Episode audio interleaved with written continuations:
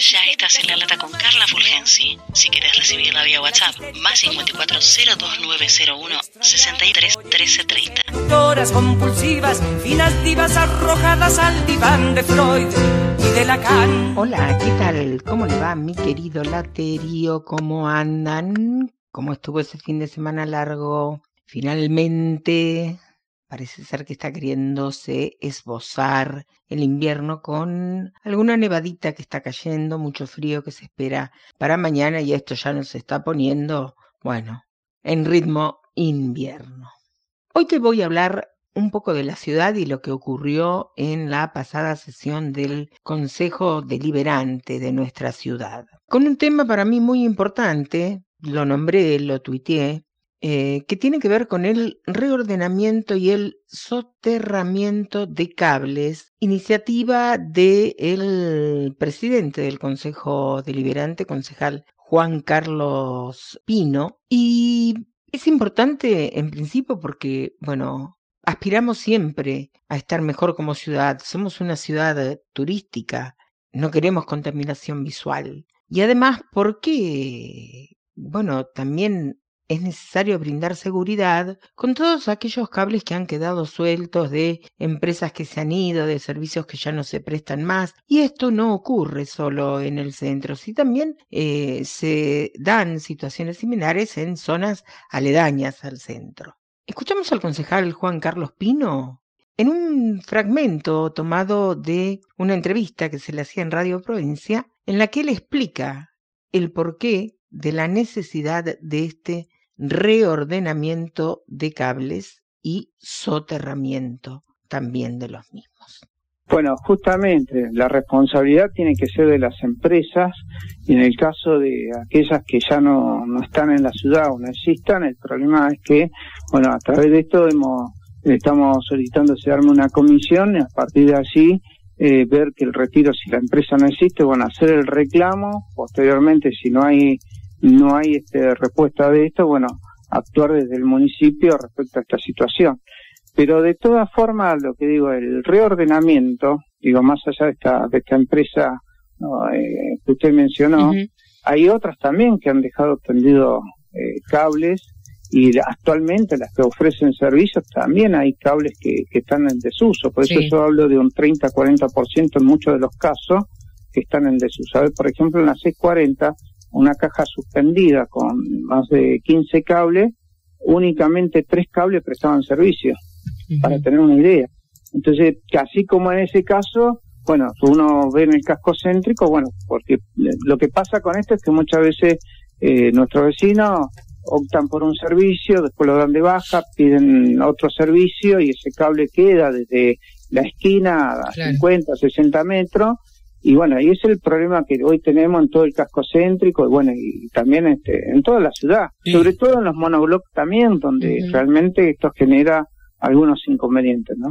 El tema es que nadie controla esto. Si, si bien está la orden, hay una ordenanza, eh, la 4694, pero tiene que ver con las eh, condiciones para la instalación. Pero después sobre el retiro, hablar sobre el retiro, nosotros apuntamos a esto a, justamente a reordenar ese cableado y este que a partir de ahora, si usted tiene que tirar un cable, tiene no, no, no hay ningún problema, pero lo tiene que hacer bajo condiciones distintas a las que existía hoy.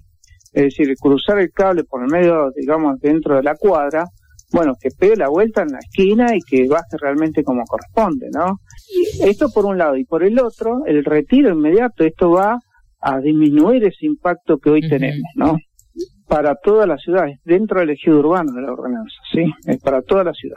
Hay un sinnúmero de cables sin uso. Pero vuelvo a esto, a lo que usted me decía. Las nuevas urbanizaciones, la ordenanza existe y lo tienen que subterrar los cables, ¿sí? Las nuevas, o sea, nuevas urbanizaciones, sean privadas o sean del Estado, tienen que subterrarlo. En lo que existe, nosotros estamos pidiendo un reordenamiento, ¿sí? Usted sabe que es muy costoso, es muy difícil. O sea, atacar el problema de inmediato es reordenar lo que está y dar de baja, o sea, retirar o erradicar los, los cables que hoy están de desuso. Yo creo que eso baja el impacto inmediatamente. Bueno, esta es su mirada del porqué. Adhiero. en que tenemos que hacer de Ushuaia una ciudad turística, no una ciudad que recibe turismo. Son conceptos distintos. El concejal Pino también valoró la aprobación de los proyectos que establecen la trama urbana para diferentes barrios de nuestra ciudad, porque van a poder pedir servicios tales como agua, cloacas y gas. Y esto también hace a que tengamos una ciudad saneada. Siguiendo con la línea de concejales y la ciudad, habló con la lata el concejal Javier Branca y habló de la necesidad de ejecutar obras con el presupuesto participativo y que la gente opine a dónde quiere que vayan los fondos públicos, a qué tipo de obras, según qué necesidades tienen por barrios. Marcó como objetivo para este año lograr trabajar con el presupuesto participativo. Lo escuchamos al concejal Branca. Uno de los elementos que nos interesa trabajar este año eh, es el presupuesto participativo. Entendemos que el presupuesto participativo es lo único que, esboza eh, o que expresa el espíritu democrático de la Carta Orgánica. El sistema de representación viene funcionando bien, de manera interrumpida desde el año 83, pero eh, hay momentos que es más y momentos que es menos democrático.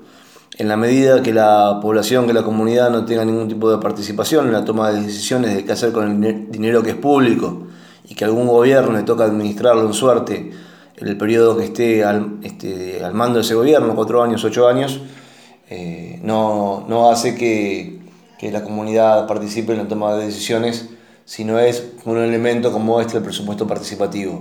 Eh, si consideramos la democracia en su sentido etimológico, gobierno del pueblo, bueno, el presupuesto participativo consagrado en nuestra Carta Orgánica Municipal expresa claramente eh, la reivindicación de ese espíritu democrático. La comunidad tomando decisiones acerca de qué quiere hacer con el dinero de la obra pública. Si bien es un, solamente un porcentaje del presupuesto de obra pública que expresa la Carta Orgánica, es un porcentaje que año a año debe ir incrementándose. Eh, hace años que está totalmente vedado, eh, marginado, que no se lo trabaja.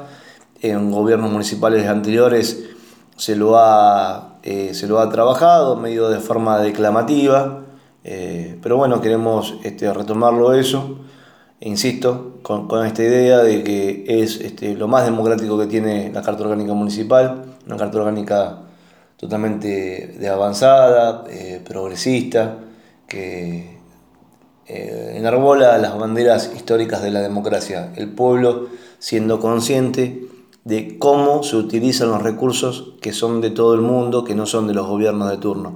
Los recursos que tienen los gobiernos de turno este, eh, son recursos que pone toda la comunidad. Entonces cuando los aplaudimos porque hacen una obra, bueno, por un lado están haciendo su trabajo y por otro lado están haciendo con dinero que no les de ellos, no les pertenece, es dinero de la comunidad que al gobierno de turno le ha tocado administrar.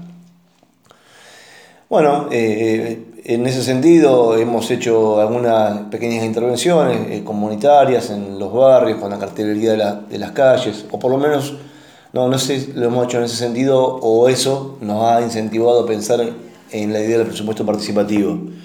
Eh, los carteles que, hemos hecho primero en torno a la cooperativa de vivienda de nuestro techo, carteles de, lenga con árboles que hemos ido eh, recogiendo de cuando se ha hecho limpieza del bosque para que el bosque pueda eh, nuevamente oxigenarse, sacamos todo lo que estaba caído y con eso se han hecho la cartelería de lenga en el barrio, vecinos y vecinas de barrios aledaños este, han ido a pedir también poder tenerlos, eh, se han organizado, especialmente mujeres del barrio, han comprado rodajas de, lenga para los carteles, tablones, han rescatado algunos, han comprado la pintura, lo han ido a, producir al, taller de la cooperativa trabajo Casa Base y se ha generado un vínculo entre vecinos y vecinas que después eh, conlleva inevitablemente al cuidado de aquello que se produce de manera comunitaria. No se puede hacer todo así, obviamente la obra pública de una ciudad, los carteles de la calle son algo sumamente importante porque hace eh, tres años, cuatro que vienen reclamando que las ambulancias no llegan porque se pierden, los remeses no llegan porque se pierden, porque no hay cartelería que indique los nombres de las calles, las numeraciones. No es un tema menor, sabemos que no toda la obra pública se puede, digamos, este, eh, hacer conjuntamente con los vecinos o las vecinas, pero gran parte sí. Eh, pero al menos que los vecinos y vecinas tengan conciencia, eh, claridad de cómo se destina el, dinero que administra, en este caso la municipalidad. Los bancos que están en la doble Maipú no sabemos qué precio han costado. Eh, sí podemos decir cuánto le sale a la cooperativa fabricarlos, que son dos pesos. Bueno, entonces, este, sí la comunidad por lo menos, si no pueda ejecutar la obra, sí tener claridad, conciencia de cómo se destina ese dinero que le toca administrar al gobierno eh, y poder elegir. Nuestra prioridad hoy son los carteles de las calles, nuestra prioridad hoy es que pinten los cordones o pinten las veredas, o nuestra prioridad es una plaza, o la prioridad es eh, que pongan semáforos.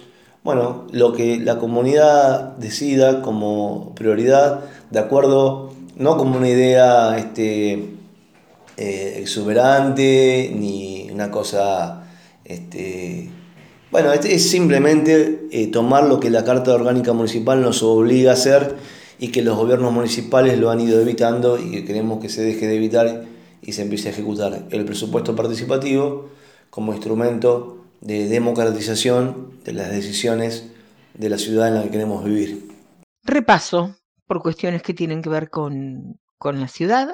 Es como que estuvo todo muy concentrado en, en temas muy candentes, ejemplo, tema hospital, que más allá de las declaraciones que se han escuchado, sabemos que va a llevar algún tiempo y que no va a ser fácil poder reconstruir al menos las partes dañadas y continuar con una obra que eh, está hace casi dos años paralizada.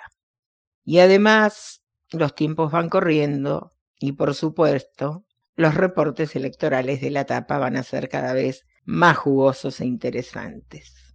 En razón de ello, bueno, vamos tocando otros temas. Mi querido laterío, que tengan un buen fin de jornada, se los quiere por acá. La producción periodística y locución es de Carla Fulgensi. Seguí a La Lata en Spotify y en Twitter, arroba carla-fulgensi con Z. Se dicen muchas cosas, mas si el bulto no interesa, ¿por qué pierden la cabeza ocupándose de mí? Yo soy así